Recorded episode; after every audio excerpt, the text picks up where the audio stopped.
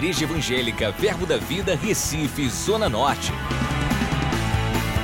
Você vai ouvir agora uma mensagem da Palavra de Deus que vai impactar sua vida.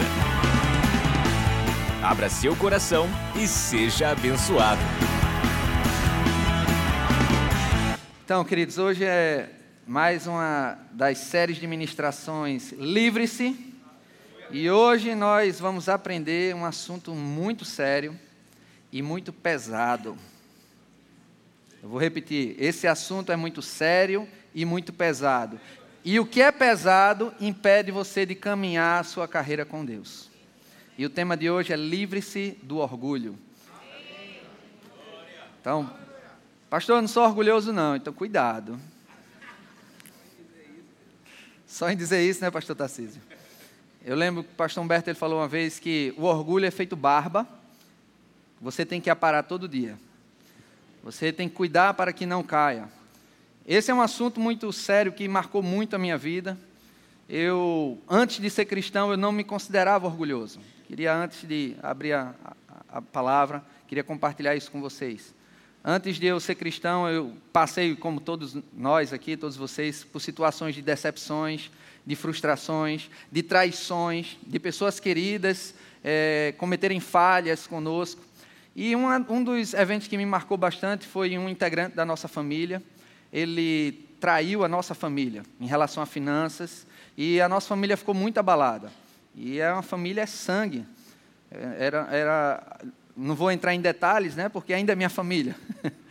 e todo mundo da minha família, meus pais, meus irmãos, não falavam com essa pessoa.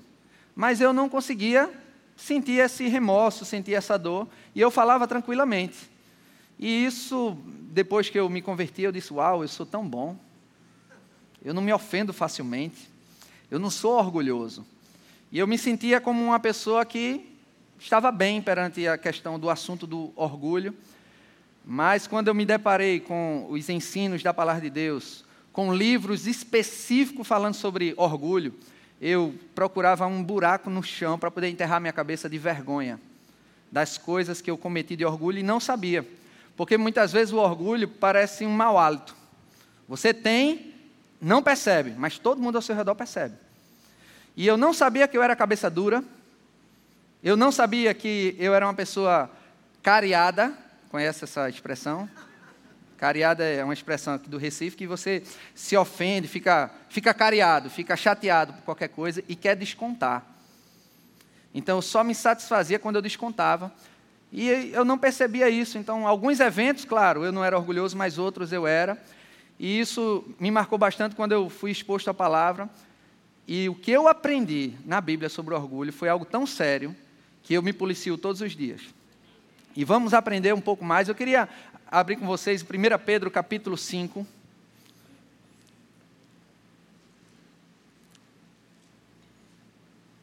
No verso 5.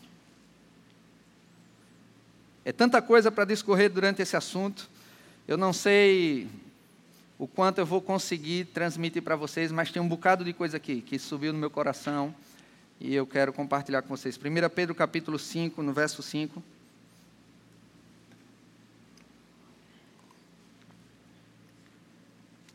Diz assim: Rogo-vos, rogo igualmente aos jovens, sede submissos aos que são mais velhos, outros sim no trato, de uns com os outros Singivos todos de humildade. Diga comigo, humildade.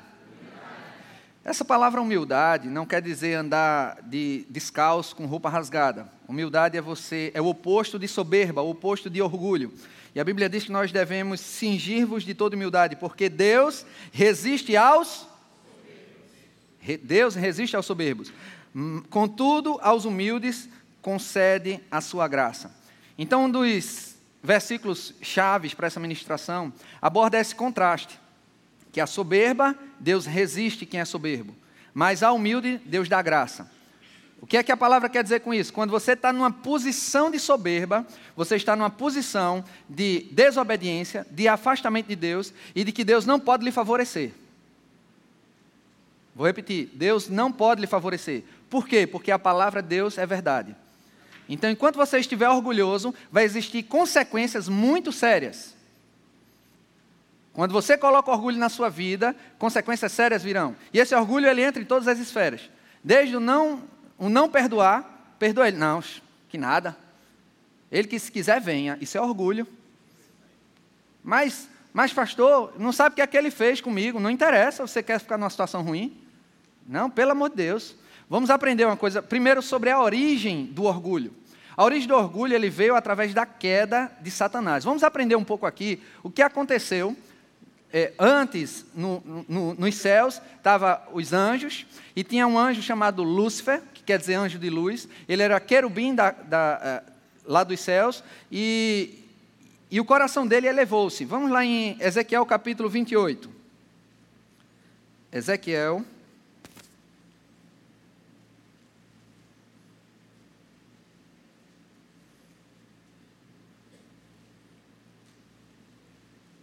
capítulo 28, no verso 13.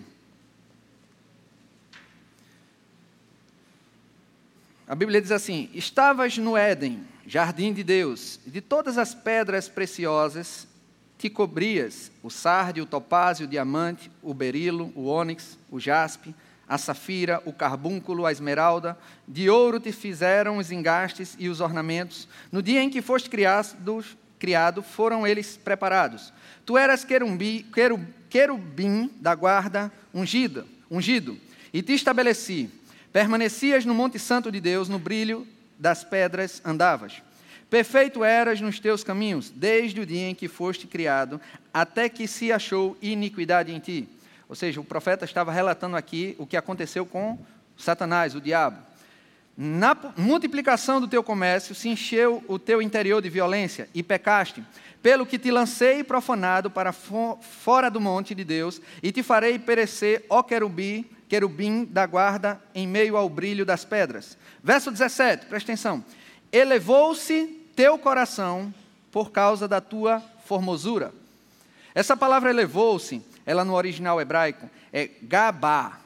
E, e, tem texto na Bíblia quando fala gaba-se, o termo gabá, se gabou, ele vem dessa origem do hebraico, que quer dizer ser exaltado, ser elevado, se elevar, ser soberbo, ser arrogante. Então chegou a arrogância em Satanás, em, em Lúcifer, antes da queda ele era Lúcifer, e por causa da formosura dele, corrompeste a tua sabedoria por causa do teu resplendor. Lancei-te por terra diante dos reis, te pus para que te contemplem. Vamos em Isaías, também tem um, um outro trecho que fala sobre isso. Isaías, verso 14. Nós estamos vendo a origem do orgulho, como é que ele surgiu? Quem é o pai dele, do orgulho? Isaías 14, verso 12. Então, você sabendo quem foi que, que é o pai do orgulho, você vai pensar duas vezes em, quando ele bater a sua porta. Isaías 14, 12 diz assim: Como caíste do céu, ó estrela da manhã, filho da alva, como foste lançado por terra, tu que debilitavas as nações, tu dizias no teu coração: Eu subirei ao céu, acima das estrelas de Deus, exaltarei o meu trono no monte da congregação, me assentarei nas extremidades do norte, subirei acima das mais, mais altas nuvens, serei semelhante ao Altíssimo. Até aí. Uma pessoa orgulhosa, ela usa muito o eu. Eu, eu, eu. O orgulho, ele começa a permear na sua vida quando você começa a tirar o foco de Deus, das pessoas e começa a só querer o seu gosto. Olha o que, o que diz aqui na palavra. Porque tu dizias no teu coração: Eu subirei aos céus. Eu exaltarei o meu trono. Aqui é um sujeito oculto, né? mas dá para entender que é eu. Eu me assentarei nas extremidades do norte. Eu subirei acima das mais altas nuvens e serei semelhante ao Altíssimo. Então, o que é o orgulho? O que é que o orgulho faz? O orgulho coloca em evidência o seu próprio eu. E um dos motivos pelo qual discutimos num casamento com, com nossa esposa, você, seu marido, é simplesmente quando você coloca o seu eu em evidência. Eu gosto desse jeito. Você não fez como eu que, como eu quero. Quando você tira o foco da sua esposa e coloca em você, você deu espaço para o orgulho. Você não está fazendo do jeito que eu quero. E quando você coloca o orgulho, você está tendo o mesmo sentimento que Satanás esteve antes da queda. Lá em Provérbios capítulo 18, abre lá. Oh, perdão, capítulo 16, verso 18. Provérbios 16, 18. Coloca aí no telão. A soberba precede a ruína, e a altivez do espírito a queda. Então, antes de haver uma ruína, antes de haver uma queda, existe uma soberba antes, existe um orgulho antes. Então, devemos entender que quando chega orgulho na nossa vida, quando nós estamos orgulhosos, o próximo passo é queda. Não pense que você vai sair ileso. Ah, pastor, mas Deus não vai deixar isso acontecer. Não, Ele vai deixar, porque a palavra diz. Isso, algo que, que para Deus é tão sério o orgulho, que Deus, Ele tem essa resistência. É tantas coisas que são impedidas. Abre em Provérbios 18, 12. Também para complementar esse provérbio. Provérbios 18, 12. Diz assim: Antes da ruína, se sua vida teve algum problema no seu casamento, arruinou-se no emprego, arruinou-se no seu relacionamento, olhe para ver o que aconteceu antes com o seu coração. Porque a Bíblia diz que antes das ruínas, gaba-se o coração do homem. Lembra a palavra gabar? É essa aí também. Gaba-se o coração do homem. Diante da honra vai a humildade. Coloca esse mesmo versículo na NVI, Nova Versão Internacional.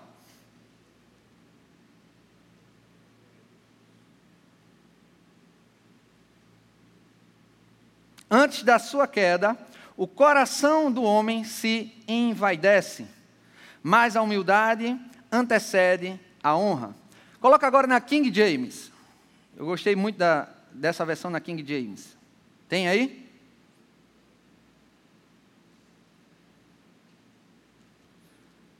Pouco antes da sua queda, o coração do homem se enche de arrogância. Pouco antes da queda, o coração do homem se enche de arrogância. A humildade, contudo, antecede a honra. Então, olha que a Bíblia diz: aonde tem honra e aonde tem queda e ruína. Quando tem queda e ruína, antes aconteceu soberba, arrogância, orgulho. Aonde tem honra, onde alguém é exaltado, existiu humildade antes. A Bíblia, diz em Mateus eu, eu acredito que é capítulo 23, diz assim: é, aquele que se exaltar será humilhado, e aquele que se humilhar será exaltado. Então, antes de uma exaltação, existe uma condição de humildade. Então, o caminho correto para seguirmos é entrar no caminho da humildade e se afastar do caminho da soberba. E eu vou trazer alguns outros versículos de consequências que, que a soberba vai trazer e vamos. Por enquanto o clima vai ficar um pouquinho assim. Mas tem que falar, queridos. É a mesma coisa quando você vai para uma palestra de saúde, né? O palestrante vai dizer: olha, você não pode comer hambúrguer, não pode comer coxinha, você vai ficando chateado, porque isso é isso que eu gosto. Mas no final você sai fit, sai slim, quer. Pronto. Então você vai sair slim daqui, vai sair fit. Não vai deixar esse peso da, da soberba, do orgulho ficar na sua vida.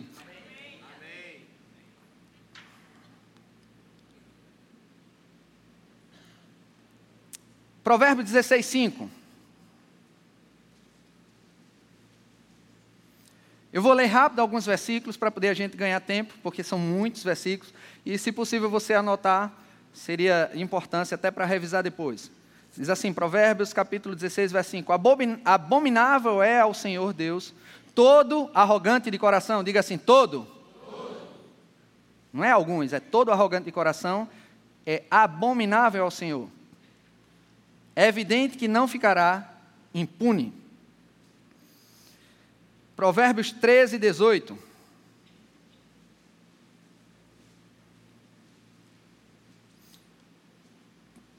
Ou seja, o que vamos aprender nesse versículo é que a soberba, o orgulho vai atrair pobreza, ou seja, você vai ficar liso. Olha que coisa ruim.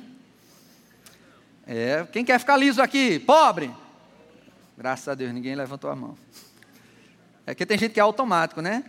E, e, e caiu uma bomba em Hiroshima, glória a Deus, o pessoal, glória a Deus. Não, não tem que dar glória a Deus essas coisas. Então diz assim, Provérbios 13, 18: pobreza e afronta. Essa palavra afronta quer dizer desgraça. O que é uma pessoa desgraçada? É uma pessoa que não tem a graça.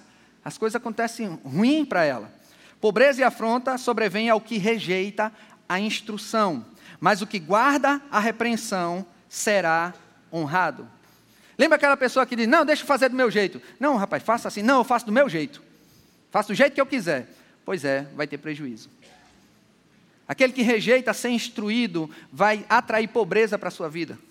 Tem pessoas que não gostam de receber repreensão. Ó, oh, rapaz, tu devia sentar aqui, o diácono, né? Senta aqui. Não, eu sento onde eu quiser. Aí digo, oh, vai ficar mais liso, querido. Senta onde o pessoal está dando instrução. Aí você, aí pro diácono é fácil, né? Porque na igreja todo mundo é anjinho, todo mundo é aleluia, é educado. Mas aí você chega na fila do banco, aí aquela pessoa que é estagiário ganha menos que você, tem um colete, não sabe nem ter aquele jeito. Ah, ah a, fila aqui, fica onde eu quero. Vou ficar aqui porque o caixa vai daqui a pouco liberar. Não, ajeita a fila aqui. Não, do jeito que eu quero. É uma instrução que você está recebendo e você está rejeitando. Sabe o que está acontecendo? Você está se tornando um imã para as coisas ruins colocando soberba dentro. A soberba, ela é a raiz de todo o mal. Todo mal que existe, todo pecado, é originado na soberba. E a, pela soberba ela atingir a raiz, os frutos que ela traz são frutos ruins. Então, quando você coloca a soberba dentro de você, você está contaminando tudo que é de bom dentro de você. Todas as suas ações, até um bem que a pessoa faz, porque uma pessoa arrogante, uma pessoa orgulhosa, ela vai interpretar de outro jeito, de mau grado. Uma pessoa que as coisas dão tudo errado, pode ver que é uma pessoa soberba, ela rejeita a instrução. Então, se quer ficar livre de problemas, entra no caminho da humildade. Nós sabemos que humildade é o melhor caminho. O problema é que a soberba ela vem disfarçada. Ela vem disfarçada, sabe do quê? Ah, é sua dignidade que está em honra. Ah, é a minha razão. Ah, eu cheguei aqui primeiro. Perca a razão para entrar no caminho de humildade. Aí você ganha mais. No relacionamento, vamos pegar agora, marido. Quem é casado aqui? Levanta a mão para ver. Olha aí, 72,7% da população. Mas aí, quem. Eu não vou nem perguntar que é todo mundo, né? Quem tem familiar aqui, todo mundo, porque você não nasceu de uma chocadeira, né? Tem mãe, tem irmão. Pronto. Se você não é casado, lembre-se, você tem um irmão, tem uma mãe. Numa briga familiar, agora eu vou ver, né? Quem já brigou com algum parente? Já discutiu? Hum, 84,8%. Então, esses 15,2% é para vocês, mais ainda, sabe? Porque pensa que não brigou. Preste atenção nessa palavra. Vamos lá. Para não falar mal de ninguém, eu vou falar de Ricardo antes, que brigou com Vanessa, a esposa dele, sabe? Uma pessoa que eu conheço, Ricardo. Um exemplo, só um exemplo, né? Discutiu ideias. Não, eu quero do meu jeito. Não, eu quero do meu bico. Hum. Aí passa um pelo outro. Não quer nem conversar. Antes era carinho, abraço, que nem passa longe. Está a Vanessa lá cozinhando antes, Ricardo ia lá, dava um cheirinho, dava um abraço, quer nem saber, vai lá, bebe água e sai e volta. Esperando Vanessa se retratar. A ela que tem que se retratar, porque ela não fez do jeito que eu queria. Final das contas, ela se retrata. Eu digo, eu ganhei. Não, eu perdi. Quem ganhou foi ela. Eu fiquei com orgulho Peguei toda a mazela que o orgulho atrai e ela ficou com humildade e ganhou honra, dinheiro, felicidade, alegria. Mas eu saí por, no alto assim, ah, eu ganhei essa parada. É, dessa vez foi eu que ganhei, ela se humilhou. Eu digo, não, ela que ganhou, não foi, não foi o Ricardo, né? Esse amigo meu, né? Então, queridos, numa discussão, não fica achando que quando o outro vai se retratar com você, é que você ganhou a parada. Não, na verdade, você perdeu. Você pode discutir porque você é um ser humano. Tá? Pode acontecer. Não deve. Mas se acontecer, o que é que você faz? Epa, eu tenho que me retratar logo. Ah, mas, mas eu estou certo, pastor, eu tenho que me retratar. É. A Bíblia diz: se depender de você, tem de paz uns com os outros. A Bíblia diz que nós devemos ser pacificadores. Então, por que você não promove a paz? Agora, muito embora, numa discussão, não é a pessoa que está errada, muitas vezes é você. Uma vez eu liguei para uma. Não, liguei não. Cheguei numa papelaria na frente dela, digo, olha, tem isso aqui? Ele, não, não, tem não, tem que estacionar o carro. Eu digo, não, não estou podendo, não tem vaga. Não, não, tem não. Eu digo, olha, eu queria, não, não, não tem não. Eu digo, que cara mal educado. Eu digo, deixa, deixa, fiz assim mesmo, deixa, deixa. Aí na hora vem aquele processamento rápido, né? As ideias de Satanás, parece aquele download em internet fibra ótica, né? Se ele tivesse site na internet, eu botava uma estrelinha. Mal atendimento, não comprem lá, não sei o quê. Eu disse, oh, nunca mais vou pisar nessa, nessa papelaria, vou comprar em outro canto. E aí vem o Espírito Santo. Parece que é aquele download mais leve, né? Porque Satanás injeta tudo de uma vez só. Um monte de ideia surgiu. Eu disse, as pessoas falam, dá vontade de eu pregar e dizer que essa papelaria é ruim, dizer para todo mundo. Para ninguém comprar lá. O que eu puder fazer para prejudicar eles, eu vou fazer. Aí eu pensei, né? Deixei o Espírito Santo processar as ideias. Eu digo, você percebeu que você pode estar incomodando eles, que lá não é drive-thru? Uhum, Espírito Santo, tá bom. Aí eu digo, numa situação como essa, você não pode ficar chateado. Tudo bem que ele fez isso, ele podia ter feito melhor. Mas aí começou a despertar ideias. Se eu no lugar dele, ele podia estar do lado da, da, da amiga dele, dizendo: Está vendo? Cara folgado, preguiçoso, é, para comprar dois reais, que era um negócio era de dois reais, minha gente. Era, era uma embalagem de presente, era um negócio assim.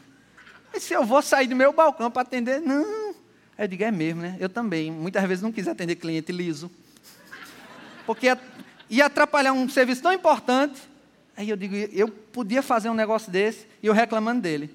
Eu digo, que coisa. Ainda bem que eu, que eu vou ter que comprar dele outras vezes, né? Aí eu fui de novo nessa papelaria, comprei, eu fiquei pensando, se eu tivesse com meu orgulho, eu nunca mais vou comprar aqui. Olha, eu ia para outra papelaria, que era muito mais distante. Ia gastar gasolina, tempo e ia comprar mais caro.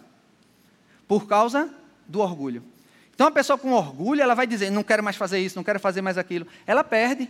Está ganhando o quê? Às vezes a pessoa nem sabe que você está chateado com ela e você fica perdendo muitas coisas. Certa vez, Kent Rego foi chamado para ministrar numa igreja e, e, o pastor, ele ministrou e no final o pastor disse, olha rapaz, você sabia que eu era muito chateado com você, tinha mágoa de você? Sim, sabia. Ele disse, e por que você veio pregar aqui? Porque está tudo bem. Ele disse que o problema não é meu não, é teu. Ele não estava se ofendendo com, com a outra pessoa. Nosso coração deve ficar livre. Abre em Provérbios capítulo 4, verso 23.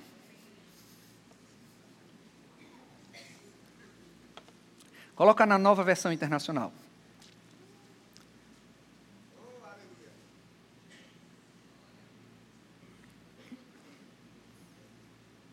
Acima de tudo, guarde o seu coração, pois dele depende toda a sua vida. Diga assim: dele depende toda a sua vida.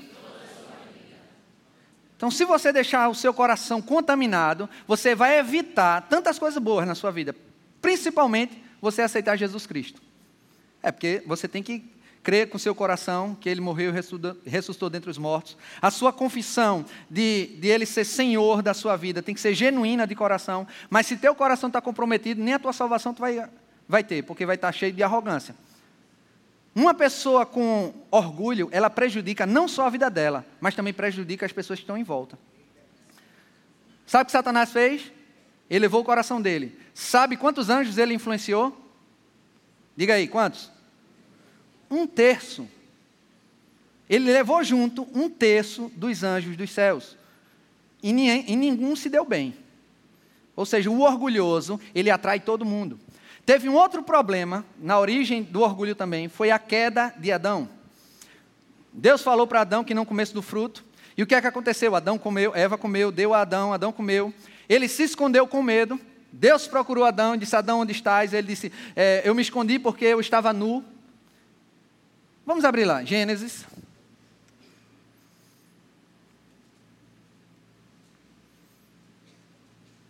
Capítulo 3. verso 11. Verso 10, para embasar mais. Gênesis 3, 10. Diz assim: Ele respondeu: Ouvi tua voz no jardim porque estava nu, tive medo e me escondi. Aí perguntou-lhe Deus: Quem te fez saber que estavas nu?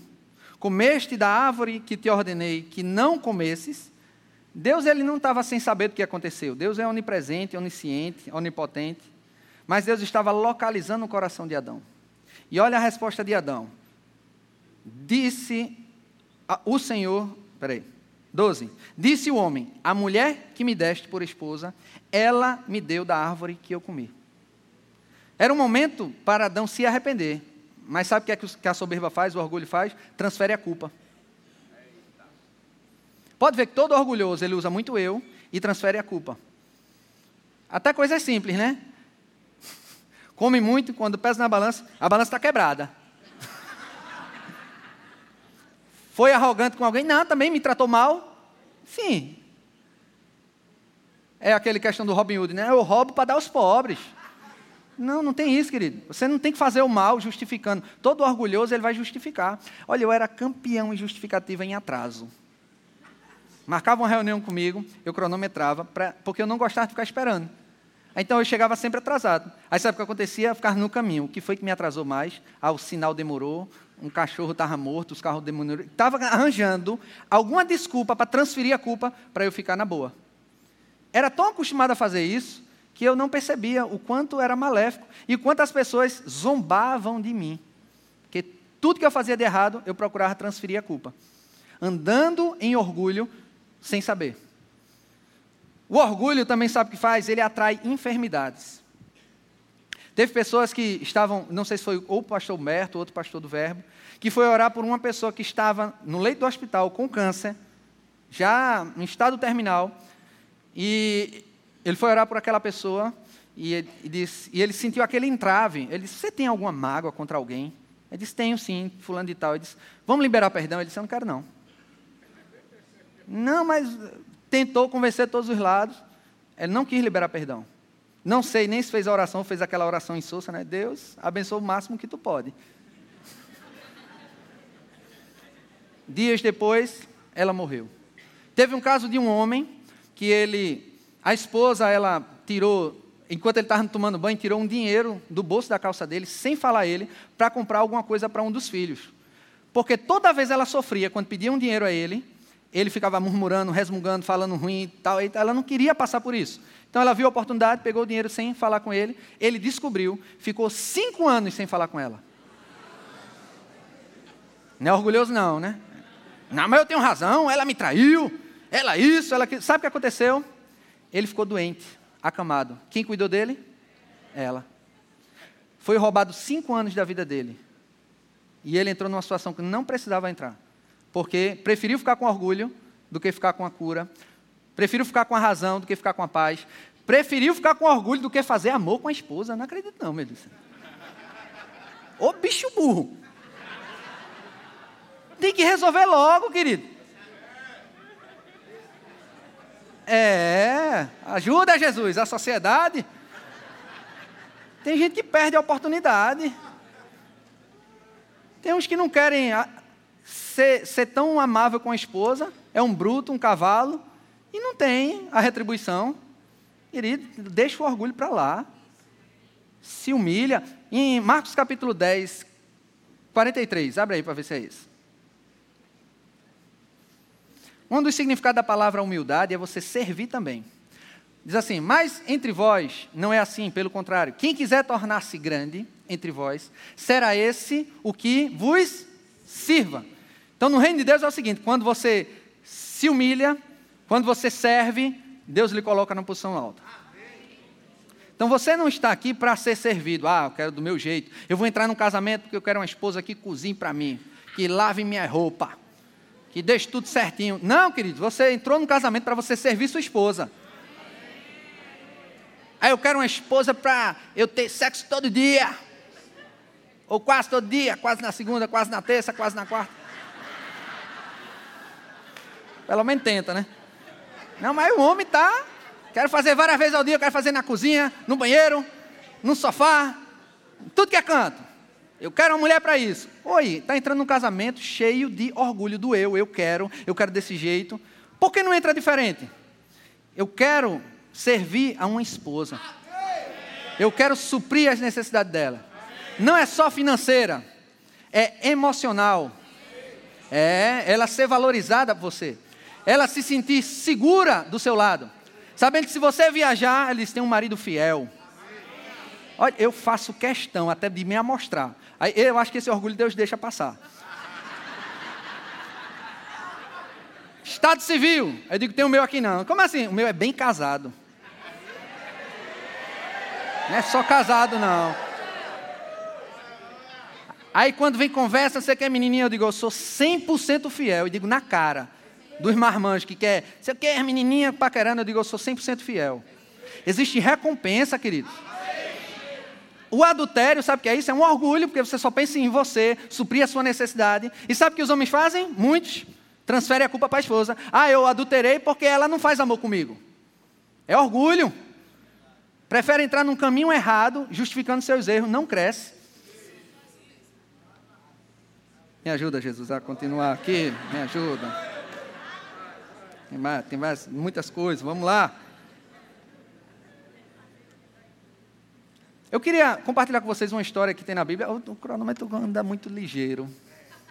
1 Samuel 25.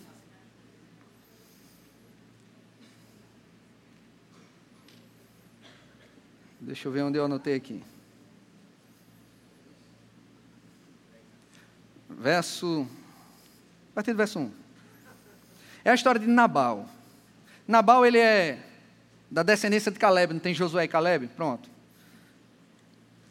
No verso 2.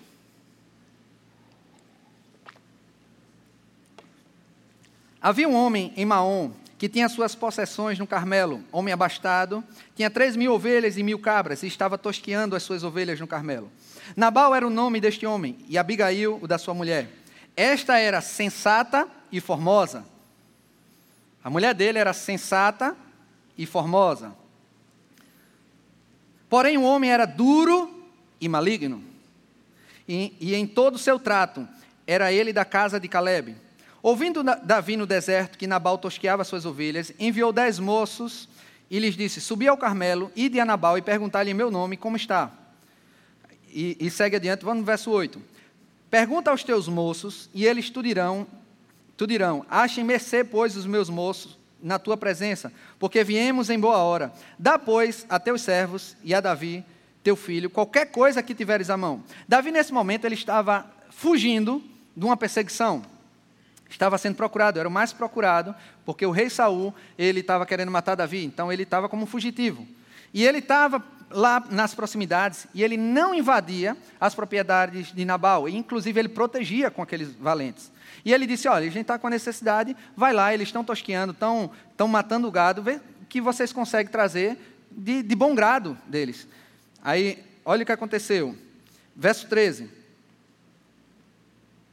Aí não, verso 11, olha o que Nabal diz. Verso, perdão, verso 10. Respondeu Nabal aos moços de Davi: Quem é Davi? E quem é o filho de Jessé? Muitos são hoje em dia os servos que fogem ao seu senhor.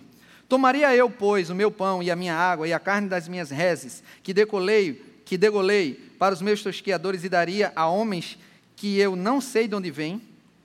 Verso 13. Os moços voltaram, aí pelo que Davi disse aos seus homens: quando eles relataram essas palavras de Davi, aí Davi sabe o que disse? Ele disse aos seus homens: Cada um cinge a sua espada, e cada um cingiu a sua espada, e também Davi a sua. Subiram após Davi uns quatrocentos homens, e duzentos ficaram com a bagagem. Nesse meio tempo, um dos moços de Nabal anunciou a Abigail, mulher deste, dizendo: Davi enviou do deserto mensageiros a saudar nosso Senhor, porém este disparatou com eles. Aqueles homens, porém, nos têm sido muito bons. Olha o que os homens de Davi Estava favorecendo a família de Nabal. Tem sido muito bons e nunca fomos agravados por eles. E de nenhuma coisa sentimos falta em todos os dias de nosso trato com eles, quando estávamos no campo. De muro em redor nos serviam, tanto de dia como de noite, todos os dias que estivemos com eles apacentando as ovelhas. E ele discorreu, disse: oh, faz alguma coisa, Abigail. O, o interessante aqui é que existe dois tipos de coração: um coração ensinável que é Abigail, e um coração não ensinável, que é Nabal. Deus ele vai prover um escape. Só que o escape vai vir para o coração ensinável. Porque esse mensageiro, que era um dos funcionários lá de Nabal, não foi para Nabal e disse: Nabal, Davi mandou todo mundo, os, ele e os valentes dele, vai vir aqui matar os homens, faz alguma coisa. Por que ele não foi a Nabal? Porque ele tinha um coração duro. Então, uma pessoa que tem coração duro, ela repele instruções, repele livramentos e atrai para si juízo. Só que existia uma pessoa lá que era esposa, que tinha um coração ensinável. E quando ele falou isso para ela, imediatamente ela pegou muitas coisas boas, pegou carne, pegou vinho, pegou cereais e, e mandou botar no jumento para seguir ao encontro de Davi. Quando chegou em Davi, ela se prostrou ao, aos pés de Davi, se humilhou, olha a palavra humilhar, considerando ele como rei, ele não era rei. E por causa dessa atitude, Davi não foi julgar, porque ia matar todos os homens. Por causa da, da, da soberba deles, ia atrair esse juízo.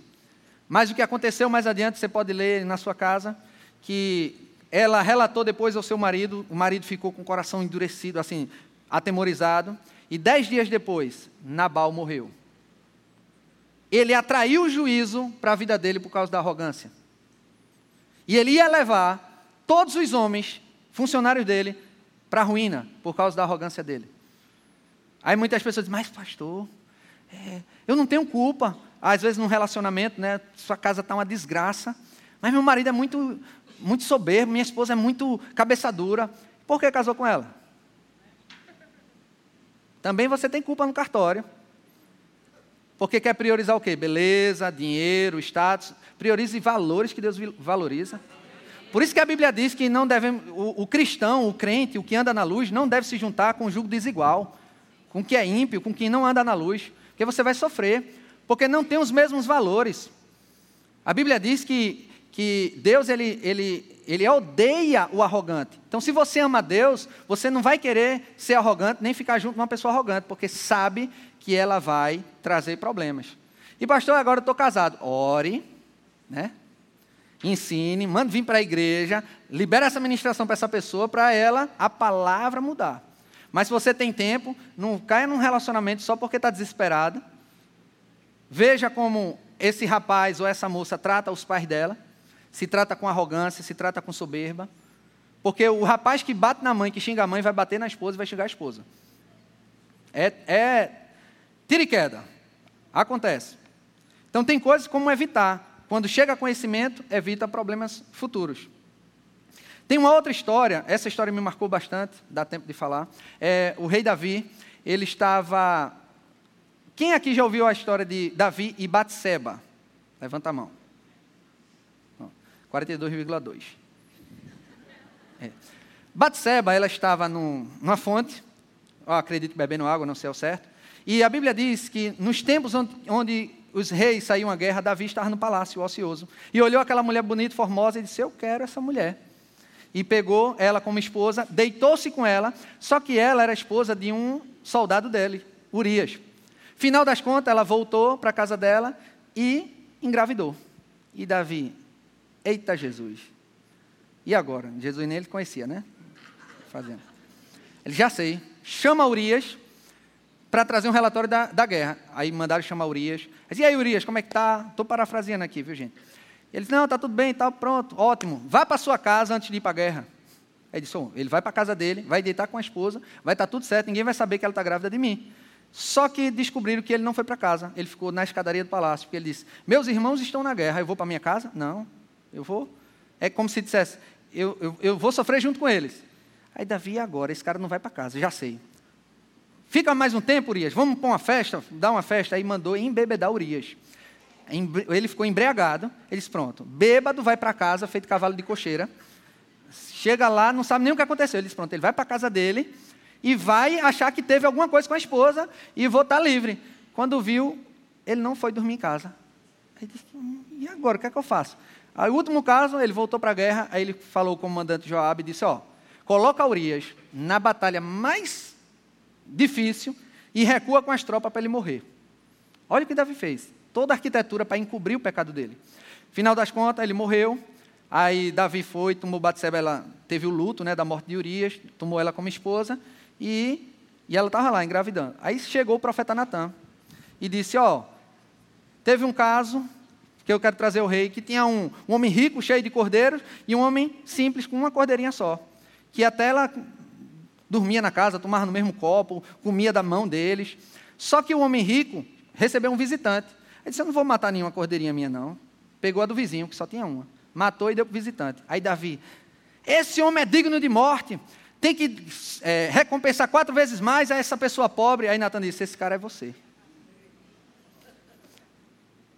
Aí vamos abrir essa passagem que Davi falou quando caiu na real que ele era o culpado.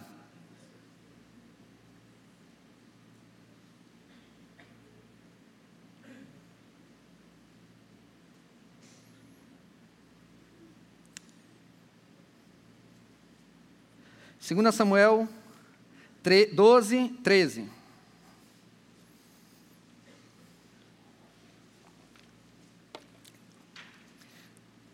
Então disse Davi a Natã: Pequei contra o Senhor. Disse Natã: Também o Senhor te perdoou o teu pecado.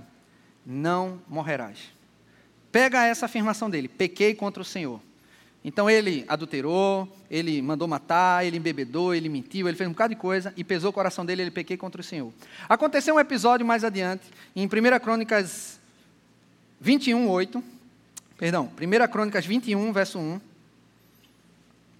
Davi ele quis fazer um censo. O censo é uma contagem da população.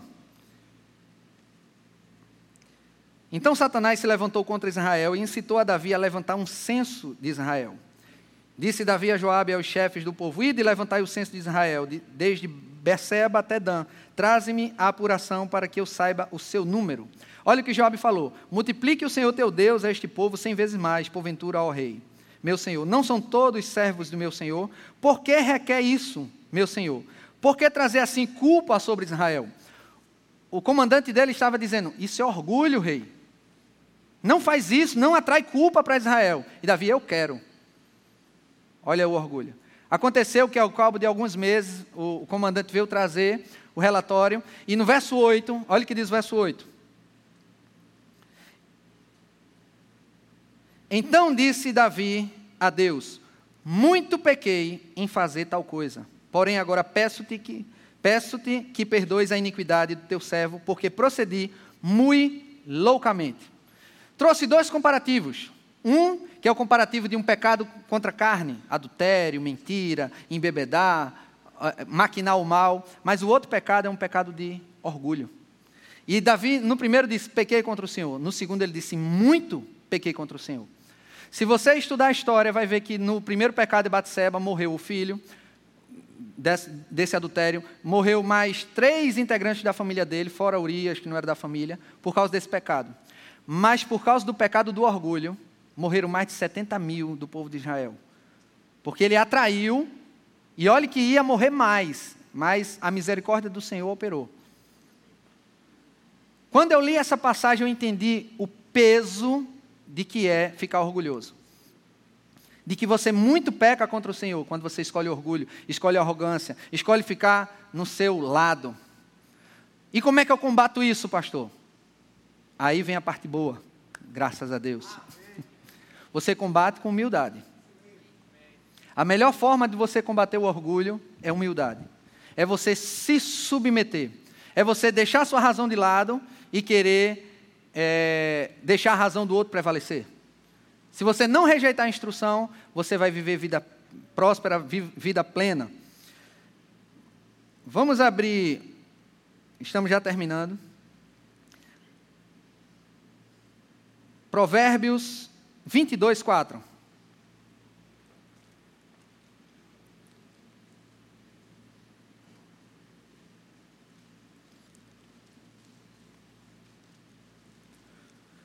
O galardão da humildade e o temor do Senhor são riquezas, honra e vida. Vale a pena entrarmos no caminho da humildade.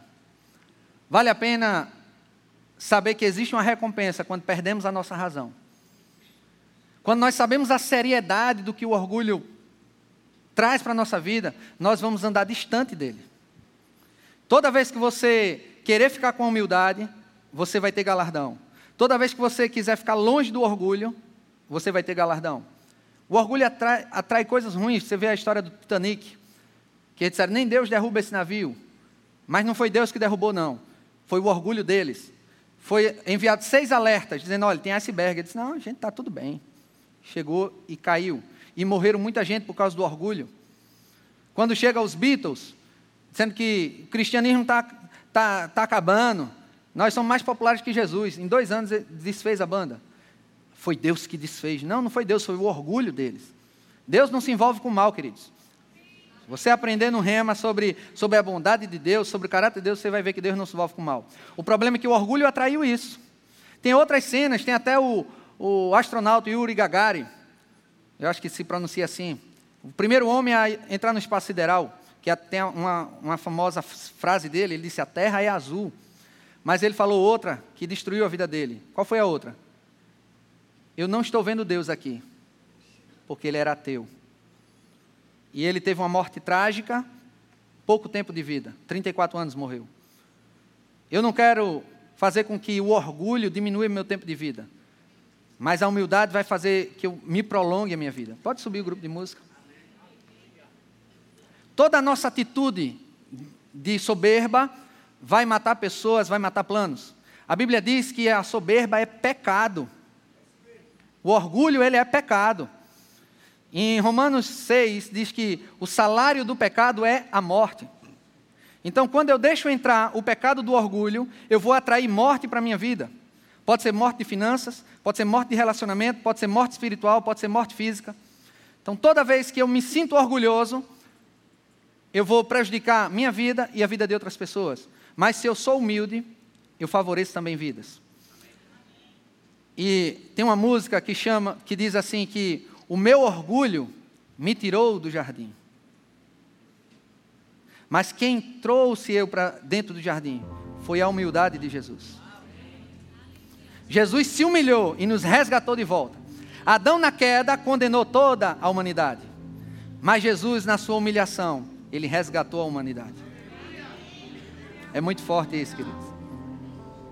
Até o momento, quando a gente faz um apelo, olha, quem quer aceitar Jesus Cristo, sabia que quando você se humilha e diz eu quero, você encoraja outras pessoas, você traz junto com você outras pessoas para aceitar Jesus Cristo. E quando você diz não, não quero agora, e a outra pessoa que quer fica assim, ninguém foi, eu não vou. A soberba faz com que você fique prejudicando também outras pessoas em vez de favorecer.